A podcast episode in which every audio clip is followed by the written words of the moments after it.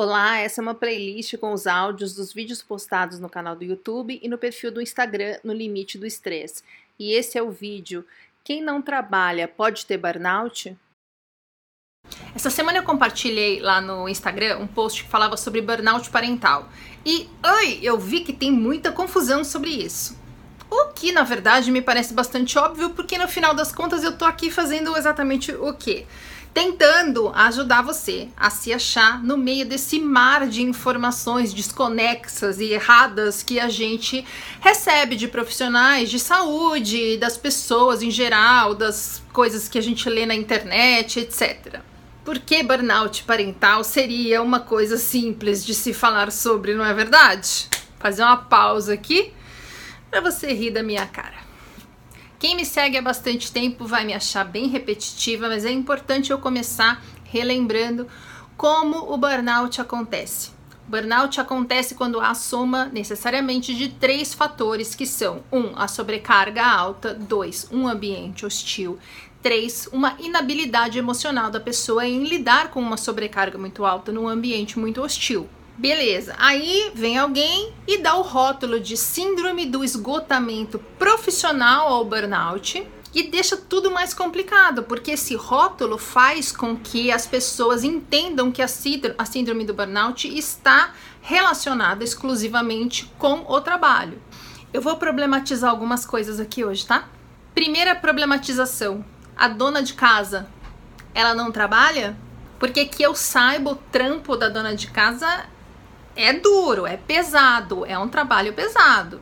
Então já começa aqui o problema quando alguém define que a síndrome de burnout é sempre resultado de uma vida corporativa relacionada ao trabalho numa empresa, sendo sua empresa ou onde você é funcionário.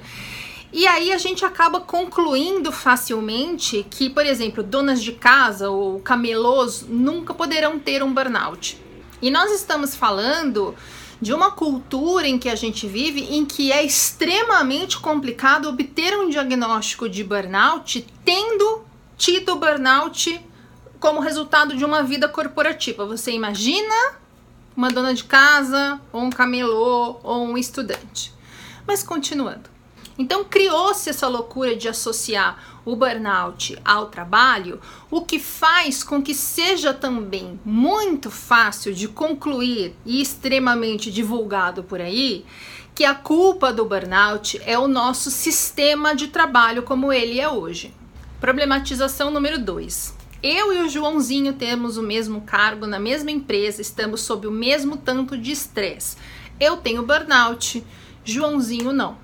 Essa interpretação de que a culpa do burnout é o sistema de trabalho faz com que eu então conclua que meu burnout foi culpa da empresa em que eu estava trabalhando. A empresa que foi abusadora, o chefe que foi escroto, o local onde talvez eu tenha estado é, sob assédio moral.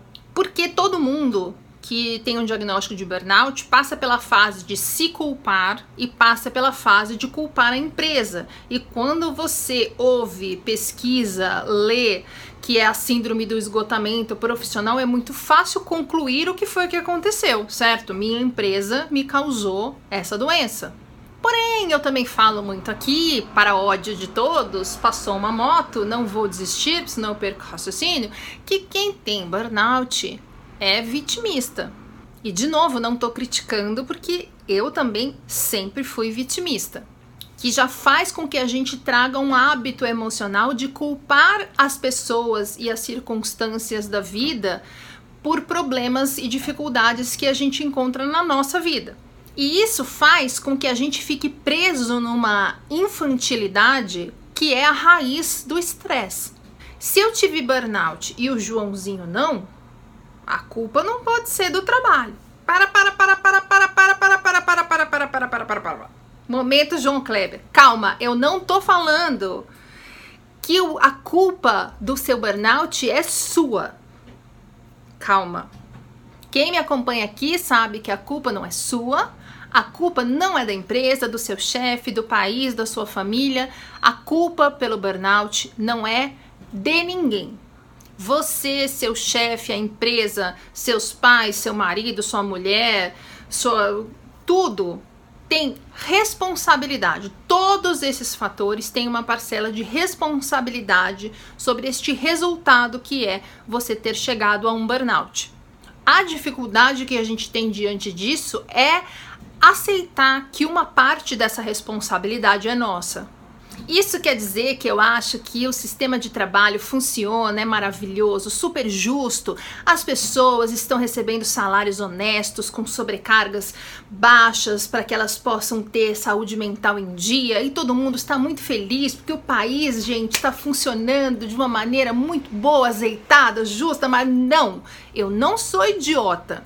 Eu tenho consciência que a gente mora num país profundamente desigual onde nós temos um governo, e eu não estou falando do governo atual, e sim de qualquer governo que tenha tido nas últimas décadas, onde nós temos um governo que não nos dá nada e, se puder, ainda tira.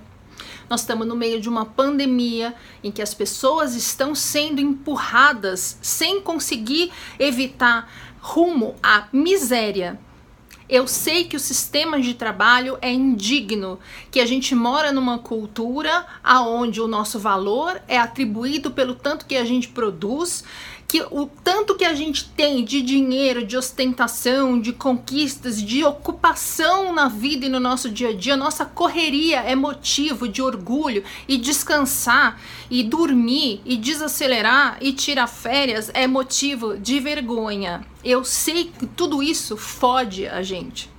O que eu tô falando é que não adianta a gente colocar a culpa em nenhuma pessoa, fator, circunstância na sua família, no seu trabalho e ficar passivamente reclamando em como você é azarado, como você sofre e a sua vida é dura. O burnout exige de nós para que ele vá embora que a gente amadureça, para que a gente lide com as coisas como um adulto e não como uma criança. Mas vamos responder à pergunta que é o título do vídeo eu vou perguntar para você o seguinte: o que, que é uma sobrecarga alta? Pode ser uma jornada longa de trabalho na empresa, com você virando noite, trabalhando no final de semana, respondendo o cliente às três da manhã.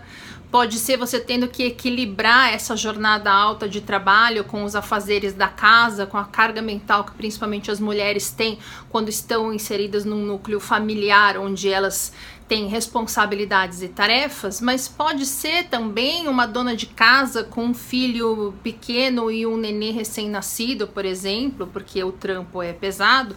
Pode ser um estudante que está em vias de prestar um vestibular decisivo na vida dele e está tendo que estudar mais do que uma pessoa que tem acesso, por exemplo, a um ensino padrão para que tenha o mesmo resultado, não pode? Tudo isso configura uma, uma sobrecarga alta.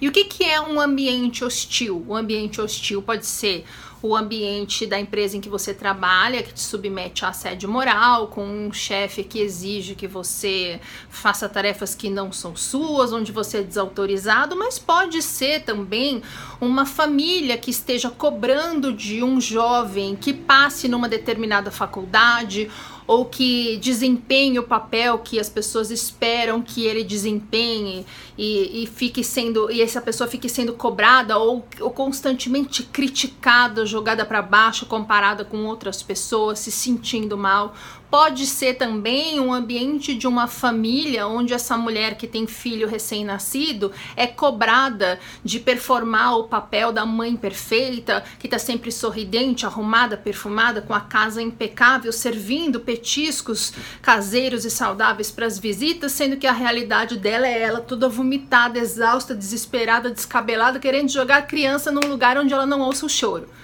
Tudo isso é um ambiente hostil. E o que, que é uma inabilidade emocional em lidar com essa sobrecarga alta num ambiente hostil? Pode ser você com medo constante de perder o seu emprego, é, com uma síndrome de, do impostor, achando que não é bom o suficiente para performar a sua atividade dentro daquela empresa. É você talvez com medo de repetir o passado numa experiência anterior de emprego que não tenha sido legal para você. É, mas pode ser também esse estudante que tem uma sensação de que ele pode decepcionar a família, de que ele não tem coragem de falar que o caminho que ele quer não é bem esse, porque ele não é ouvido. Pode ser que ele não tenha tido acesso a uma ajuda profissional e esteja em depressão. Pode ser que essa mulher, por exemplo, inserida nessa família, com os filhos, é, esteja, esteja num relacionamento abusivo, onde o, o marido chega à noite e fala que a vida dela é mole, é moleza, porque ele sustenta a casa e ela não faz nada ela é insegura, com medo do marido arrumar outra ou do casamento acabar e ela precisar prestar conta para a família dela de que ela fracassou no relacionamento, já que a família joga na cara que ninguém nunca passou por isso. Gente, dificuldade da gente lidar com a expectativa das pessoas é uma coisa que é da vida, não é só do trabalho e muito menos do trabalho corporativo. Burnout não é só uma questão de trabalho, é um conjunto da obra. Burnout parental existe. E meio que não tem a menor importância se o burnout é parental ou profissional, porque burnout é burnout. É tudo a mesma merda. É a mesma dificuldade da gente aceitar, da gente entender, da gente encontrar um tratamento, da gente se tratar, se reinventar e se recuperar. Do mesmo jeito que a gente, com o burnout profissional, procura o, o, os profissionais de saúde e acaba ouvindo que tem depressão sem ter, que tem síndrome do pânico sem ter diagnóstico de transtorno de ansiedade, essa mãe com burnout parental pode chegar no profissional de saúde e ser diagnosticada erradamente como, como tendo depressão pós-parto, por exemplo. É a mesma dificuldade, gente. Burnout é burnout. Então é isso. A resposta para o título do vídeo é um gordo, sim. Você pode ter burnout, mesmo não tendo um trabalho formal. Toda segunda tem vídeo novo, no meio da semana tem os drops e todos vão entrando aqui para quem prefere fingir que são podcast. Até o próximo!